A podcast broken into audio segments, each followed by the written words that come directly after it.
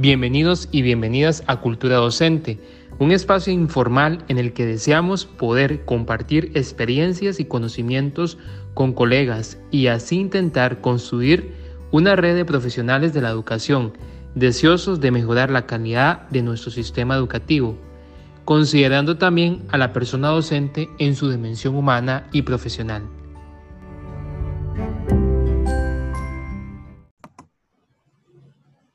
Buenas tardes nuevamente ah, por estar con nosotros en Cultura Docente. Este es nuestro segundo episodio y estamos muy contentos de que nos estén escuchando. Hoy tenemos una invitada muy especial y un tema muy especial. Saludo a mi compañera Cintia y a la compañera Jackie que están también aquí con nosotros para darles el pase y para empezar de nuevo de lleno con este nuevo tema que vamos a hablar hoy. Bueno, ¿cómo están compañeros, compañeras, a todos los que nos escuchan también? Este, un día lluvioso acá este, en Alajuela no, no, ha parado de llover, esperemos que no pase a más el tema en, en, Honduras y Nicaragua, que les va a golpear un poco fuerte, por ahí me parece el, el tema del huracán y bueno, que todo esté muy bien. Jackie, ¿cómo estás? Hola, ¿cómo están? Saludos. Todo bien, por dicha. Bueno, como comentaba por ahí, este, José Pablo, hoy tenemos un tema con el que queríamos arrancar esta serie de episodios, este, porque es un tema esencial para nosotros, los que ejercemos la práctica docente, que es la salud mental. Eh, lamentablemente es un tema que, bueno, es reincidente en todos, ¿verdad? La necesidad de tener una buena salud mental, sin embargo, a veces este es un tema que se ha dejado de lado por parte también de las instituciones y de los encargados de este, dirigir el sistema educativo y, por tanto las, las instituciones también. Eh, tenemos que el docente ejerce un papel de líder en la sociedad, importantísimo, tiene una responsabilidad enorme Em, tanto en el aspecto académico y profesional, ¿verdad? Este, tiene que ser una persona, que esté capacitada, pero aparte de eso, también tiene que ser una persona este, que tenga gran dedicación personal y también afectiva. Entonces, engloba toda la personalidad como tal de, del docente. Este, sumémoslo a eso la sobrecarga este, laboral, sumémoslo a eso la situación que estamos pasando de pandemia, Entonces tenemos eh, que, en realidad este, el docente se, se, está viendo actualmente muy afectado eh, y que es un tema que hay que tratar, hay que hablarlo, hay que dejar el tabú de la salud mental. Y por eso, bueno, hoy tenemos a este, una persona que nos acompaña, este especialista, para poder hablar un poco más de este tema. Hola, ¿cómo están? Un saludo muy especial para Cintia, José Pablo y Jacqueline por, por haberme invitado a compartir este ratito de, de conocimiento de un tema tan bonito, y la salud mental en los docentes, que siempre va a ser tan, tan importante. Eh, bueno, mi nombre es Mei Quant. Bueno, en realidad mi nombre es Meilem Quant, pero la mayoría de las personas me conocen como Mei Quant. Y bueno, eh, tengo muchas cosas que compartir con ustedes, pero no sé si ustedes tenían, querían introducir algo, querían comentar algo antes de eso. Voy a comentar un poco por ahí se, se, nos adelantó un poquitillo. Ya quiero hablar un poquito. bueno, bueno, más bien, este, acá en la reseña que usted muy amablemente nos envió, tenemos eh, bastante información sobre el, el, trabajo que usted ha hecho, ¿verdad? Eh, por acá tenemos que, eh, bueno, usted es licenciada en educación especial, máster en psicopedagogía, experta y técnica en terapia asistida con animales, coach con PNL, formación en ABA, que es análisis conductual aplicado y otros. Eh, entonces, tal vez si nos cuenta un poquito sobre qué son esas terapias, qué son esos métodos, ¿verdad? Para nosotros saber en qué consisten. Y bueno, también cómo cómo le, ha ayudado toda esa formación en la experiencia que usted tiene, tanto en el Ministerio de Educación como en las terapias que usted da a nivel privado. Bueno, este, estudié educación especial por una influencia de una persona que conocí. Eh, realmente, igual que como muchos otros educadores, fui de las niñas que jugaban la pizarra, bueno, como una pizarra en la casa, jugaba maestra, y entonces siempre quise ser maestra. hemos contado algo eso. Sí, y me hizo mucha gracia porque muchos nos identificamos con, esa, con ese tema. Y, y, conocí a una persona que me invitó a un campamento de la, en ese tiempo de la Escuela Neuropsiquiátrica Infantil, ¿verdad? La ENI.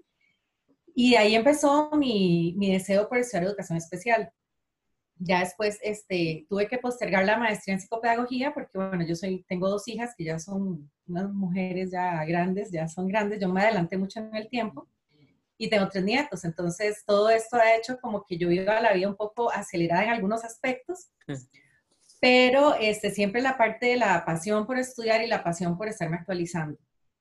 Eh, todo lo que, lo que he tratado de estudiar es como complementario con lo que yo hago a mí a veces me dicen, si hubiera tenido que estudiar otra cosa, entonces yo digo, bueno, yo hubiera sido ingeniera agrónoma porque tendría como una finca integrada, donde llevaría personas con discapacidad y no sé qué, o estudiaría medicina, sería neuróloga porque ahí estudiaría el cerebro y ver las condiciones de los chicos, y bueno, siempre todo relacionado. Eh, me gusta mucho buscar opciones nuevas, me gusta mucho actualizarme, me gusta mucho entender el comportamiento de las personas más en situaciones de estrés, más en situaciones como la que estamos viendo, como esta pandemia, eh, que realmente nos ha movido el piso a todos y nos ha obligado a, aprender otras formas de aprendizaje y aprender otras formas de llevar ese aprendizaje a las personas.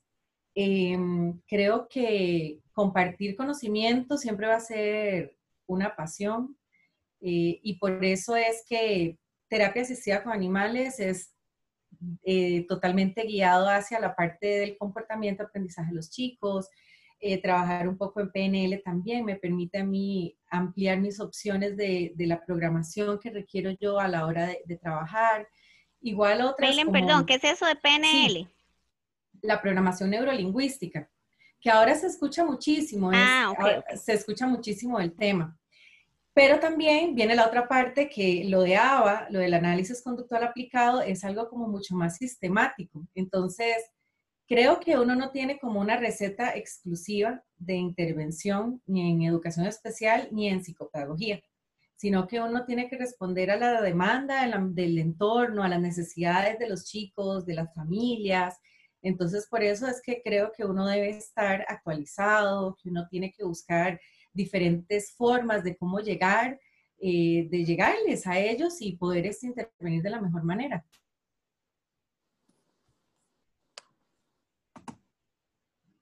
Claro, eso que mencionas por ahí de la claro, es, es una visión integral, ¿verdad?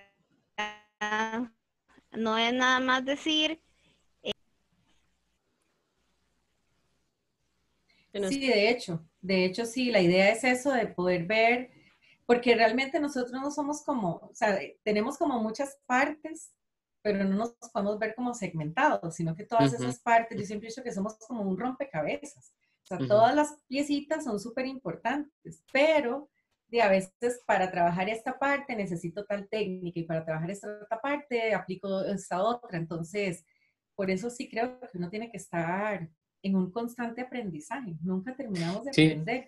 Eso es muy interesante. Ahí quiero interrumpir un poco porque eso también tiene que ver mucho con el tema de la formación continua de, de los docentes, ¿verdad? Que nosotros no nos terminamos de formar solamente en la universidad, y, y sino que a mí me yo te, admiro mucho porque por todo lo que se nota has estado investigando, averiguando, y eso es muy bueno, porque a fin de cuentas demuestra que necesitamos estar formándonos para tener más conocimiento sobre, sobre, los, sobre los estudiantes, sobre nosotros, sobre cómo enseñar, cómo aprender, sobre los retos que tiene un, aula que a veces no, no, lo, no, lo, tenemos con el aprendizaje de la universidad. Que eso es muy importante, esa formación continua para saber cada vez que necesitamos este, conocer más sobre los nuevos aprendizajes, sobre las nuevas técnicas de estudio, sobre las nuevas formas de, de llegar a los chicos, y eso es muy, muy, muy importante. Claro. Y bueno, y a título personal, me gusta mucho leer y me gusta mucho estudiar. Entonces, eh, irónicamente, como igual relacionado con el tema, cuando siento que estoy como más estresada o cuando siento que como que no estoy al, del todo al 100%, busco leer sobre algo nuevo o busco alguna actividad diferente que me empiece a hacer ahí como una catástrofe a nivel del cerebro y eso me organiza otra vez para volverme, La saca volver a... Exactamente, eso me gusta mucho. Claro, y es que, bueno, el concepto de salud mental realmente es un concepto muy amplio, ¿verdad? Y que me parece que hasta no hace tanto tiempo se viene rescatando más. Eh, antes, hace algunos años, algunas décadas, eh, nosotros hablamos de salud más para referirnos a la salud física, que por supuesto, por supuesto también es parte de la salud mental, ¿verdad? Eh, pero hasta hace muy poco se empezó a rescatar ya el concepto de salud mental como tal. Entonces, tal vez usted nos podría comentar un poquito desde su formación y desde su experiencia, eh, ¿cómo concibe usted ese concepto de la salud mental? ¿Qué es la salud mental? Bueno, básicamente nosotros podemos englobar la salud mental en todo lo que tiene que ver con el desarrollo emocional, el, desarrollo psicológico y el desarrollo social. Eso es un concepto sumamente amplio porque tiene que ver con la forma en que nosotros pensamos, en la forma como nosotros nos sentimos y, de, por ende como nosotros actuamos y enfrentamos a la vida. Entonces, la salud mental se repercute en todo el accionar de nosotros en el día a día. Cuando una persona carece de esta salud mental, es, eh, varía la forma como se enfrenta ante el estrés, cómo se relaciona con los demás, cómo toma decisiones. Y pues sí, es un tema súper importante y sí es cierto, en estos tiempos por dicha, se habla mucho más de la salud mental, es un tema ya más, más cotidiano, más común para todos nosotros. Hay una, hay una cuestión que también vemos, pues, hablando sobre la importancia que dice usted sobre la salud mental, que ahora se habla más y, y incluso se relaciona mucho con el tema de la pedagogía, la educación, pero digamos, ¿cuáles serían los factores propios de la docencia de un, por ejemplo, un docente que pueda afectar la salud mental, que eso es lo que más nos enfocamos hoy en el tema, ¿verdad? Bueno, ese es súper importante. Realmente nuestra, nuestra profesión eh, está expuesta como a muchísimos eh, factores que nos pueden afectar ese equilibrio y esa salud mental. Eh, al estar en un trabajo constante con, con, otros compañeros, con familias, con estudiantes, y en ese día a día uno se ve envuelto en muchísimas situaciones. Entonces hay muchos factores que a uno van a afectar lo que tienen que ver desde a nivel macro, que es como las instituciones y el sistema en el que estamos inmersos, llámese en Costa Rica el Ministerio de Educación, o ya más a nivel micro, que puede ser el cole en el que yo trabajo, la escuela donde yo estoy o mi persona en sí. Entonces, pues pensando un poco en eso y, también indagando un poco, por ejemplo, factores que pueden incidir en la, en la salud mental de un docente.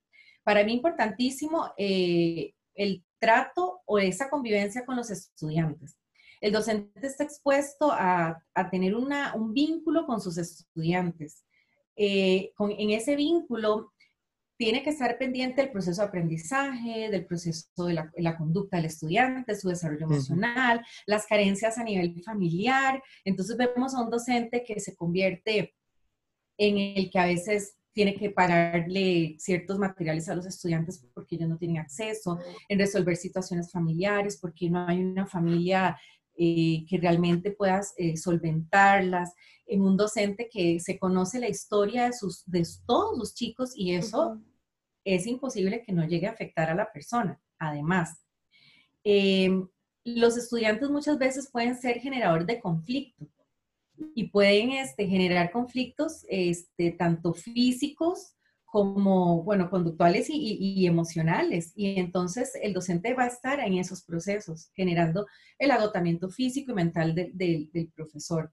Además, en este punto tenemos también familias que muchas veces no son receptivas, familias que no apoyan los procesos de aprendizaje y esta, todo esto empieza a generar una falta de respeto hacia el, hacia el profesor, una falta de respeto hacia, hacia la persona y hacia su materia, hacia lo que quiere, hacia el conocimiento que quiere compartir y eso hace que impida que el proceso fluya. Para mí eso es como el primer punto que va a afectar la salud mental de un docente. No sé si, eh, perdón, es que se me vino a la mente la imagen de el, docente de 1970 que está con el papá, que el papá llega, ¿verdad? Y el docente le da quejas del estudiante y el papá regaña al estudiante. Y está la imagen actual en donde llega el docente, llega igual el papá y el estudiante y más bien a reclamar al docente. E, es muy extraño porque ni una ni otra, ¿verdad? Es, ¿Cómo se logra ese balance? ¿Verdad? De que aún, y pues es, es, muy difícil en donde el docente no sea el que tenga la última palabra tampoco, ¿verdad? Pero donde se tenga también, donde los papás entiendan que el docente eh, pues está formando también, porque ahorita eso es uno de los problemas más grandes que hay. Nos llamó mucho la atención, hicimos una encuesta para ver eh, qué temas eh, querían, eh, necesitaban los, los mismos docentes que desarrolláramos. Y uno de los temas que más se votó eh, en Facebook fue sobre la relación con los padres de familia, ¿verdad? Eso es una carga súper fuerte, súper estresante para los docentes cuando, cuando ya se nos dice, es que son papás difíciles. Ya uno está la noche anterior que no sabe ni, ni, no puede ni dormir, ni sabe qué hacer porque va a una reunión con un docente, eh, con un padre de familia difícil. Me acuerdo una muy mala experiencia donde un padre de familia me dijo, eh, ¿cuántos años tiene usted? ¿Verdad? Como, ¿verdad? Poniendo en evidencia de que mi edad eh, era similar entonces a mi nivel profesional, no sé, ¿verdad? Entonces, este, supongo que eso también es uno de los factores detonadores fuertes de, de salud mental de los docentes. Claro, pero también yo, yo me pongo a pensar, obviamente yo soy, ya yo soy como, yo contando los días para mi pensión. 10 años. No. ya yo soy, ya tengo unos años de experiencia. Y sí, cuando uno está empezando, pues hay muchas cosas que dan susto. Pero este primer factor lo voy a unir con este otro. Nosotros somos como, como un punto este, muy criticado por la sociedad. Y yo pienso que nosotros mismos nos hemos dado la tarea de eso. Cosas generales. La presentación personal de un docente, a veces, yo hace años atrás, yo recuerdo, las maestras iban impecables y los profesores hasta saco y corbata usaban. Eso ha cambiado mucho. Obviamente es también la transformación. La, transformación. Exacto. Pero no es, no es solo como yo me veo, sino si yo me creo, exacto, sí, que si yo me creo quién soy yo, o sea, si yo me creo que yo fui a la universidad y me formé, que yo soy un profesional, que no escogí educación porque sí, o sea, estoy aquí y tengo mi conocimiento, me he formado en esto.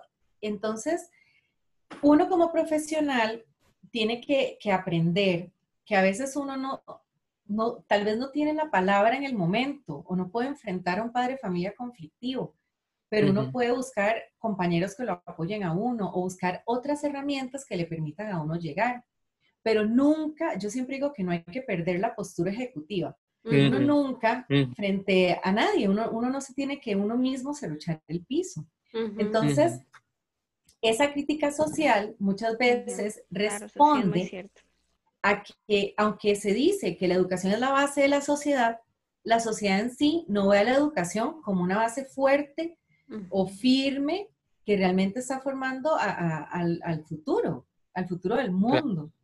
Entonces, cuando nosotros vemos los docentes, ¿cuáles son las quejas típicas del docente? El salario, la cantidad de estudiantes que tengo, la cantidad de papeleo que tengo que hacer y hay, muchas quejas constantes, pero pocas veces uno ve a un docente que es muy bonito cuando uno los encuentra, que es un docente que diga, quiero investigar o quiero mejorar la, puesta, la puesta en escena o la, como mi currículum, mi, mi, mi, proyección hacia los estudiantes. ¿Qué tengo que hacer para mejorar esa parte? O sea, ¿cómo puedo yo eh, crear un protocolo de intervención con esos papás que son difíciles de, de intervenir? Eh, entonces, ¿qué pasa? El Ministerio de Educación o a nivel privado le dicen a uno, no se voy a decir cualquiera, comité de las ciencias y el arte, comité de FEA, comité de esto, y uno lo que dice es, ay, otro comité, más trabajo, más trabajo, pero pocas veces uno se detiene y dice, ¿qué de esto puede ser beneficioso para mi trabajo? ¿Qué de esto yo puedo... ¿Cómo aprendo? exacto, ¿cómo puedo enriquecer mi materia? Eh, ¿Qué puedo yo generar en ese trabajo? Yo, yo le hablo, la gente habla de trabajo colaborativo, yo prefiero hablar del trabajo cooperativo, porque yo colaboro con quien me pide que colabore, pero cuando yo coopero es como una construcción del aprendizaje. Y, y, entonces cuando el docente realmente este, está en su charco y dice, yo soy un profesional, yo me actualizo, yo voy a, a reflejar ante la sociedad algo, es cuando uno dice, la sociedad va a ver en uno otra cara, los padres van a respetar esa figura del docente y no precisamente porque sea una persona joven o una persona ya con muchos años de experiencia. Entonces yo sí creo que uno tiene que trascender, uno tiene que trascender, ir más allá de, de, simplemente decir, de ya estudié, ya tengo mi título, ya tengo mi, mi trabajo y aquí me quedo. Entonces, Creérsela, sería como la palabra, ¿no? Creérsela. Exacto, exacto. Y es que tristemente y a mí esto me molesta mucho. Eh, tristemente somos un gremio que se caracteriza por quedarnos ahí, como con lo que ya sacamos, eh, no generamos mucho, eh, somos un gremio que, que, a veces caemos en la mediocridad y, y, no avanzamos. Por ejemplo, yo soy de educación especial, yo no doy una materia específica. En el lugar donde estoy trabajando ahora, que es una secundaria, en un servicio que se conoce como Plan Nacional, se dan clases académicas. Yo estoy dando español. Y para mí era muy fácil pedir el planeamiento a la profesora el año pasado, que eso es lo que comúnmente hace todo el mundo. Todo el mundo hace eso, pide el planeamiento. Pero yo tengo que contextualizar las características de mi grupo, las necesidades de mi grupo, y empezar a buscar, no sé, cambiar el video, cambiar la hojita, el, trabajo que, que, uno hace, pero a veces uno simplemente agarra, copia y pega. Tal cual. Y, exacto. Y eso yo creo que todo lo hemos hecho, obviamente, pero uno tiene que empezar a, a que ese, el, bichillo ahí que uno dice, que por aprender, exacto, innovar, innovar algo más. Y en este punto también cae uno en esto. Por ejemplo, en el Ministerio de Educación, cuando un docente adquiere la propiedad, es como que ya, ahí se quedó. Se ganó la lotería. Exacto, exacto. Y son, son pocos los que de verdad continúan estudiando. Y otros este, que siguen estudiando, y lamentablemente es para ganar puntos en carrera profesional, y, a veces son cursos que no tienen nada que ver sí, exacto. que, lo sacan por sacar y en realidad no le están enriqueciendo lo más mínimo ni a sus estudiantes ni a él mismo. Exactamente. Solo por Aquí, ¿Ibas a mencionar algo?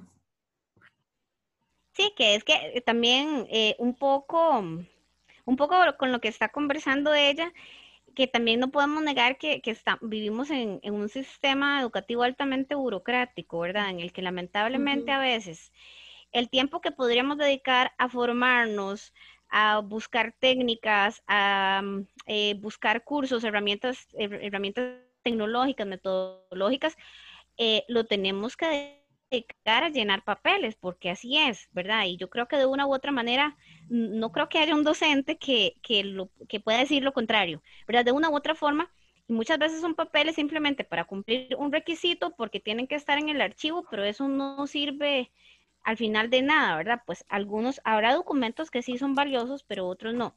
Entonces, eh, aquí vienen las dos cosas, ¿verdad? Viene, viene creo yo, eh, como decía ella, la parte mía como docente. Bueno, yo sé que estoy en este sistema, ¿verdad? No puedo cambiar todo el sistema de un día para otro, pero sí puedo hacer mi parte, yo como docente. Y si conozco colegas que también quieren hacerlo, pues nos unimos y tratamos de hacer algo diferente, de generar cambios, aunque sea a pequeña escala. Y por otra parte, pues nuestra esperanza es que también poquito a poco eh, el sistema vaya entendiendo que eh, realmente completar y completar papeles per se no es algo que vaya a ser útil o que vaya a incidir en la, en la vida de los estudiantes. Y lo que añade muchísimas veces es ese estrés, ¿verdad? Es ese estrés que incide en nuestra salud mental. Entonces, Em, caemos como en un círculo vicioso, ¿verdad? de que estoy cansado, eh, tengo que llenar papeles, estoy estresado y entonces eh, no quiero continuar porque ya estoy tan cansado, o sea, es como, es, es como complicado, ¿verdad? Por, por esta parte este, burocrática. Claro. De hecho, este, ahora, bueno, me llama la atención, estamos hablando cómo el mismo docente o la persona docente mejorar su condición, ¿verdad? De, salud. Pero, ¿qué, ¿qué, pasa, digamos? Eh, ¿qué, qué, qué opinas vos desde la institución educativa? O sea, ¿cómo se puede favorecer el personal docente? Estuve leyendo este, bastantes documentos de, de tesis de, de maestría de temas de temas de tesis de maestría en, en, la Universidad de Costa Rica de Administración Educativa. Y muchísimos, o sea, como 10 de, de, los que leí, tratan sobre el estrés y cómo vinculan el estrés, la desmotivación laboral, ¿verdad? Eh, ejercida desde la propia gestión. Entonces, ¿qué, ¿qué nos puedes contar en ese sentido?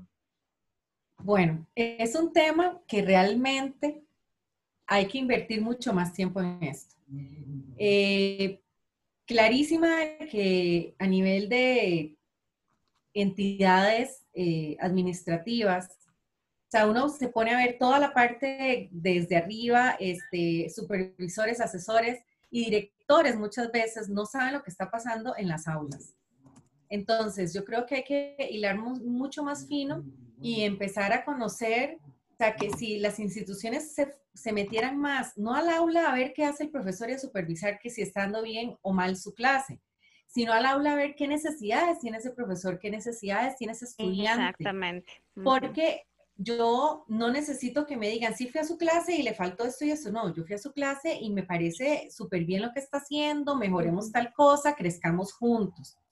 Pienso que ese tipo de de, de, aproximación. Exacto, hace que uno crezca y más allá de asustarse de que llegue el profesor y que hayan profesores que le digan al director, no, perdón, el director, o que hayan profesores que le digan al director, no, a mi clase usted no entra, es más bien como pase, obsérveme, veamos el grupo y veamos qué podemos aprender juntos. El docente tiene mucha libertad de hacer cosas, pero a veces eh, esa libertad va a variar de acuerdo a la personalidad del docente y también a la personalidad del centro educativo, porque dependiendo del centro educativo y dependiendo del director que esté, se, van a, se va a gestionar actividades que, que lleguen a llenar estos espacios de convivencia, estos espacios tan ricos que van a hacer un crecimiento personal y van a este, mejorar eh, el desarrollo emocional del personal. ¿Qué es lo que pasa? Se llenan de capacitaciones que a veces no tienen sentido, no se saca un espacio que justificado está, porque si se justifica técnicamente, uno puede sacar un espacio para decir, vamos a trabajar de 10 a tal hora, nos vamos a desconectar y vamos a, enfocarnos en esto, pero a veces esos espacios son a la carrera con temas que no son importantes y a veces es como, ya me voy porque toca, tocaron y tengo que ir a tal clase o o no, no está dentro de mi horario, o tengo que irme porque ya, a veces pienso que las instituciones, si generaran algo desde una base más simple, como el acercamiento hacia la persona, como al profesional, pero a la persona, el simple hecho de conocer su nombre y conocer qué está haciendo, no es solamente recibir un, firmar un recibido por un planeamiento, o, o, o, no es simplemente recibir lo como dice, el papel aguanta a lo que les pongan, ¿verdad? El papel aguanta, exacto. Entonces yo pienso que los espacios de actividades más hacia la convivencia del diario vivir, eso podría generar un enriquecimiento en general en las instituciones. Sí, tal vez ahí, y usted lo dice muy bien, vernos como personas, ¿verdad? No como un número más en el Ministerio de Educación o en un colegio cualquiera. Tal vez ya usted ha dicho algunas eh, eh, consecuencias de la salud mental, pero digamos, nos gustaría tal vez que como que nos dijera algunas así muy concretas cuando consecuencias de, cuando se descuida la salud mental, o sea, cuáles usted ha visto en su profesión que son muy, son muy recurrentes y que se están dando y que posiblemente son las que vamos a seguir viendo cada vez más dentro de los docentes. Bueno, eh, principal consecuencia se, se, refleja en la cantidad de incapacidades que hay en el sector de educación por situaciones de salud. eh, personas que tienen este, situaciones a nivel de, bueno, depresión, trastornos de ansiedad, más otras enfermedades asociadas como diabetes y problemas cardíacos que son muy, muy comunes. Se da muchísimo también serios problemas en el autocuidado, eh, mala alimentación de los docentes, pocas veces eh, incurren en, invertir en su alimentación, en tener este, en cuidarse, en trastornos alimenticios también. Eh, también, también, uno ahora se ve más, pero pocos docentes realmente invierten en hacer ejercicio, en preocuparse por su, por, por, verse bien, por su cuidado y por estar, por ese sentido de, de, estar bien. Em, también se ve, se repercute mucho en las relaciones sociales eh, que tiene el, docente. Eh, muchas veces el estrés que se genera en el ámbito educativo eh, hace que se dé un daño en las relaciones interpersonales que tiene con los compañeros y esto es muy común en personas que están este, ya en burnout, ya así embotadas totalmente y que muchas veces este, su estado emocional responde a todos estos factores que hemos hablado y también un sentido de culpabilidad muy grande que se maneja en cuanto a, pensar en que, que, por su propio proceder los estudiantes no avanzan, por su propio, entonces empiezan a generar como enfermedades más crónicas, eh, eh, de ansiedad, depresión, todo esto, este, y por ende, eh, docentes que no son felices. Creo que hay un altísimo porcentaje de docentes que dice, es que si yo hubiera sido otra cosa, es que, pereza esto, es que ya me quiero pensionar. Muy común. Escucharlo, sí. Voy a emprender en otra cosa y la mayoría quiere dejar de ser educador.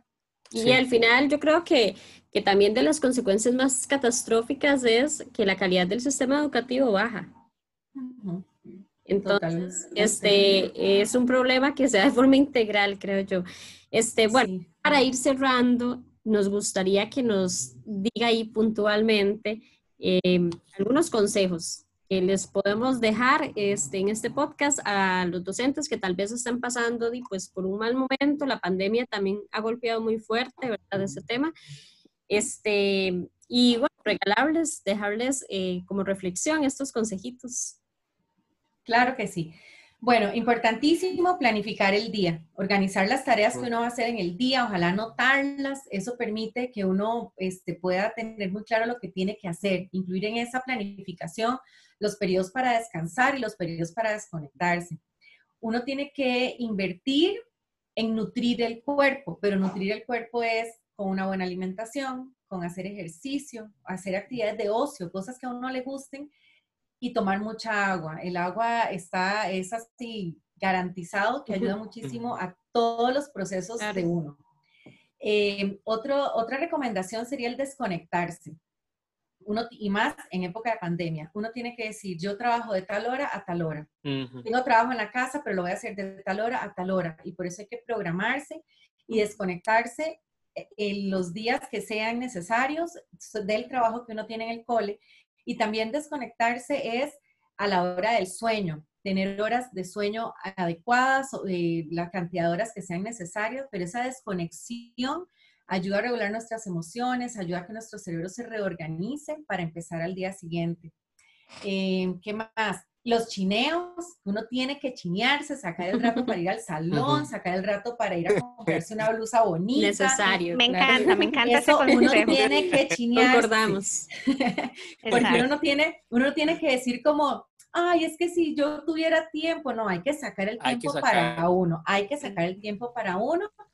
Y que este me gusta mucho, que uno tiene que motivarse. Hay que, uno tiene que motivarse. Como les decía hace un rato, yo me motivo estudiando cosas nuevas, motivarse, por ejemplo, en este tiempo he hecho pulseras, me meto a buscar tutoriales de cómo hacer pulseras, tengo mil de suculentas, tengo miles, em, me pongo a, inventar, a inventar cosas, este, tengo mi página ahí en, bueno, en, Facebook y en Instagram y entonces aprendo tecnología y que si los live, que si compartir esta información, entonces es divertido. Entonces hay que buscar Ocupar esa la mente.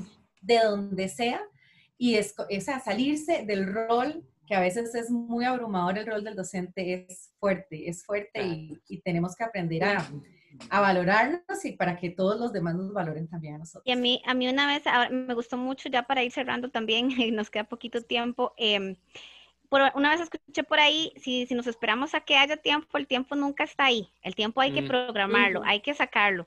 Yo tengo que decir, voy a sacar o voy a programar este tiempo para salir, para mí, para hacer ejercicio, porque si nos esperamos a que, entre comillas, haya tiempo libre, pues nunca va a llegar solito. va a llegar. Bueno, no, May, muchísimas gracias por acompañarnos. Eh, creo que ha sido un programa bastante enriquecedor para nosotros y pues esperamos que para las personas que nos escuchan también. Esperamos también tenerla acá este, próximamente en, en más episodios. Y eh, bueno, también esperamos que les haya gustado el programa de hoy, el episodio de hoy. Recuerden que pueden este, dejar sus comentarios en la página de Facebook, Cultura Docente CR, y eh, también por ahí este, señalarlos que, señalarnos perdón, que les gustaría que desarrolláramos en próximos episodios y también pues si quieren el regreso de May también pueden ponernos por ahí, así la comprometemos. Ay, hasta luego. Muchísimas gracias, de verdad me encantó, lo disfruté muchísimo y con muchísimo gusto para otra ocasión. Gracias. Muchas gracias. Gracias a usted, igualmente, hasta luego. Nos vemos.